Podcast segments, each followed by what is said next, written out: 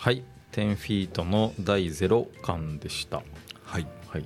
僕あの「紅白」見て、うんうんうん。この曲で泣いてしまったんですおよ。おああのーミッシェルガン・エレファントのね、はい。そうなんです。うん千葉祐介コールと、うん。そのいやすごいなと思ったのは、うん。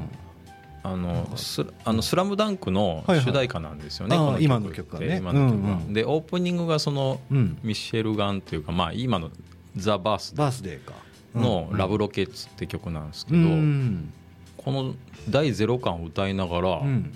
そのラブロケッツのワンフレーズ歌ったんあですよ。そうなんですか、はい。あそれ気づかなかった。でしょ。いやそれでなんかね感動して、へーどれだけリスペクトしてるんだっていうことと、あまあその自分の曲を歌いながらうん。別の曲のワンフレーズ歌うってすごい技術だなと思って。まあ練習はしたでしょね、へだからその「紅白」見てそれに気づいてあちょっとそうですか。うん泣いてしまいました、もうそれぐらい自然に聞こえたんでしょうね僕も。なんか。そうですね。うん。うまいこと。うんうまいこと感想にラブロケッツのワンフレーズが入ってましたあーへえなんかねあのあ、まあ、僕も田村さんもミッシェルガン・エレファント大好き人間で、うんというかまあちょうどね時代がバコッとはまってた、うんミあのミュージシャンですけど、うん。うんすごいいい人らしいですね千葉さんって。ね、うん。みんな言ってますね、うん。なんか性格良すぎたってね。今頃いろいろ分かってくるみたい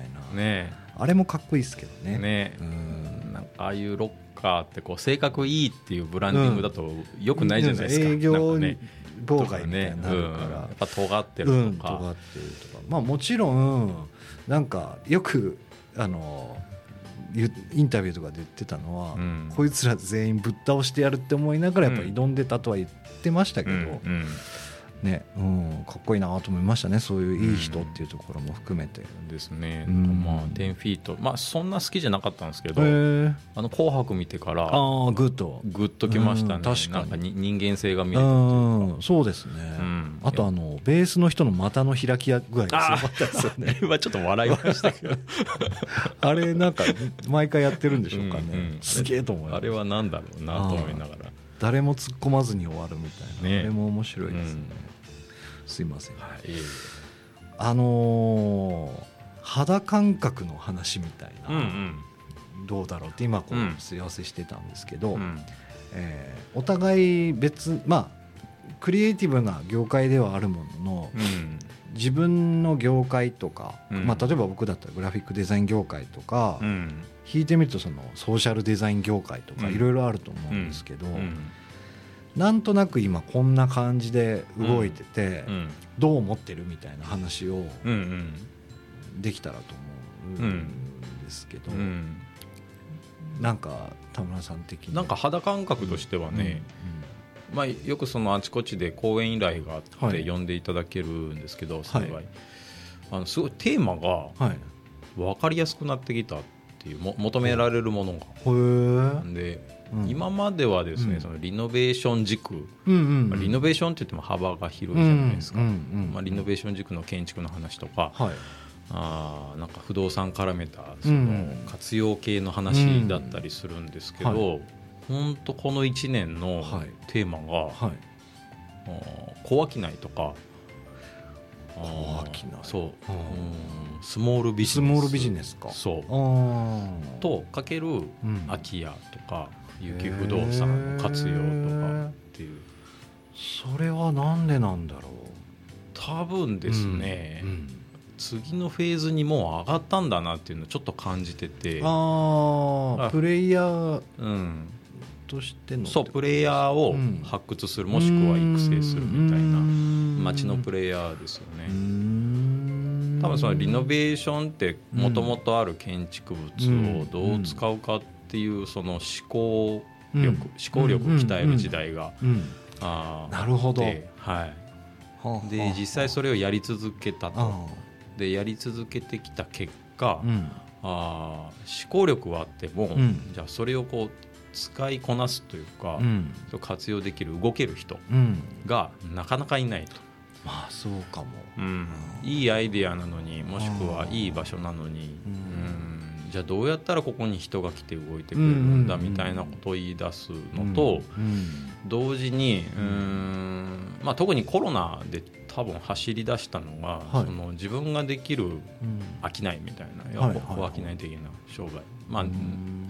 ネットビジネスもそうかもしれないですけど、まあ、自分がちょっと副業でできる範囲のことうんをちゃんとマネタイズするみたいな動きがすごく高まってるんですよへねきっーと。それこうんうマッチングさせるっていう。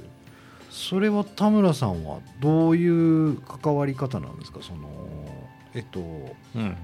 商売の指南とかじゃなくて？うん、基本的には、うんまあ、建築士なので、うん。その建築の使い方とか、うん。こういう事例使った事例がありますよベースではあるんですけど、最近その建築から、うん。あの建築軸足だと思ってた軸足が、うん。なんかちょっとずつずれてきてそういう場所がありますと。なるほど、うん。じゃあ何から始めたらいいですか？みたいな。いやもう単純にベニヤ板置いて、ドリップコーヒー入れて、うんうんうん。これ300円ってするだけで小商いできますよ。なるほどなるとほど。いうようなすごくすごくすごく簡単な話をするようになったのがここの1年なんですよ。ん。なるほどうん。結構皆さん、うんなんだろう。自分がやりたいことを表現するっていう難しさがハードルが高いみたいですけど、実はそんなに高くないんですよと、うん。だって全国にこういう事例たくさんあって、うんできることからちょっとずつやると、まあ、う。ん。当然初めから重きはしないですけど、うん。その代わりイニシャルも抑えつつ、はいうんまあ、帰りも少ないですけどそれを大きくしていくっていうやり方を、いなるほど。うん話すことまあは、昔でいくと株式会社のその資本金とかってうんうんうん。1000万円以上とかだったんですよね、うん。で今もう1円から。1円からできますもんね、うんって考えるとその今までは株式というかその法人格を作るのは大変だったけどそこは緩和さ緩和というかうん。うん下がってきてやりやすくなったっていうのと、まあ、あと店舗あの小商いでいくとその店舗に入る入居のしやすさとか、実はそんなになんか全部新品に変えなくてもいいんじゃないかみたいな、うん。うんでいくと次のステップに行ったような感じなんでしょうかね。うん。そうですね、うん。人の動き方に今時代が来てるなっていうのは感じますね、まあ、最近感じてる肌感覚、なるほど。うん、岡崎君どうですか？あ僕えっとちょっと話延長線上にあるかもしれないですけど、うんえっとまあ、グラフィック業界だけでいくと、うん。昔はすっごいおしゃれなものが流行ってて、うん。それが尖ってるとされてたんですけど、うん。なんかだんだんうん。子供の絵みたいなうん。デザインがあなんとなくグラフィック業界を席巻しだしてるんあですけどへ僕なんかそれもあんまりうーんって思ってるんですよ。うん。いやそのなんかムーブメントはいいと思うんですけど、でこの間ソウル行った時に、うん。オイミュさんっていう、うん。OIMU って書いて、うん。オイミュさんっていう女性が代表のグラフィックデザイン事務所に行ったんですよ。うん。で5名で回してるって言ってて、うん。でちゃんとそのデスクがあって、うん。奥倉庫になってるんですけど、うん。えっと、自社開発うん。プロダクトうん。お香とか、うんまあ、ろうそくとか、うん。そのなんかライフスタイルに必要な雑貨的なもうん。のをグラフィックデザイナーと、まあ、3D やってる人とかが開発してるうん。あの会社さんに行ったんですよ、うん。ちょっと知人のつてを伝って、うんで博物館とかやっぱソウルの中心部とかで売られてたりとかするんですけどそういう雑貨が、うん僕それになりたいって思いましたね、前からやっぱ思って、うん。それこそ田村さんと昔やってた時にも雑貨とか売ってたんですけど、うんなんかその物質的なものをもっと、なんかデジタルじゃないもうんのを作りたいなって思ったんですよ。うんあのノベルティじゃなく、ん。ちゃんとアイデアとして考えられて機能するうん。雑貨うん。みたいなのを、うん。そのおゆめさんを見て、うん。あのインスタとか見ると多分であの可愛い商品だなって思うと思うんですけど、うん。うん。僕でこの方たち知らずにこの方たちの雑貨を持ってたんですよ。へえで今回えーってなって改めて思ったんですけどそれこそ本当小商い？とか、うん。あのまあ、ちっちゃなところにそのちっちゃく下ろしていくみたいなことが可能だと思うので、うん。そういうのをしたい、うん。うん、ちょっと時代とか業界的にっていうか、まあ、前からずっとやりたかったことをうん。もう45だしうん。やらんとうん。いけんって。そうね。いや正月三が日の事件事故見るとね。さ、うん。ほんといつ死ぬか分かんらんないですよね。いつ死ぬかわからない説最強ですからね。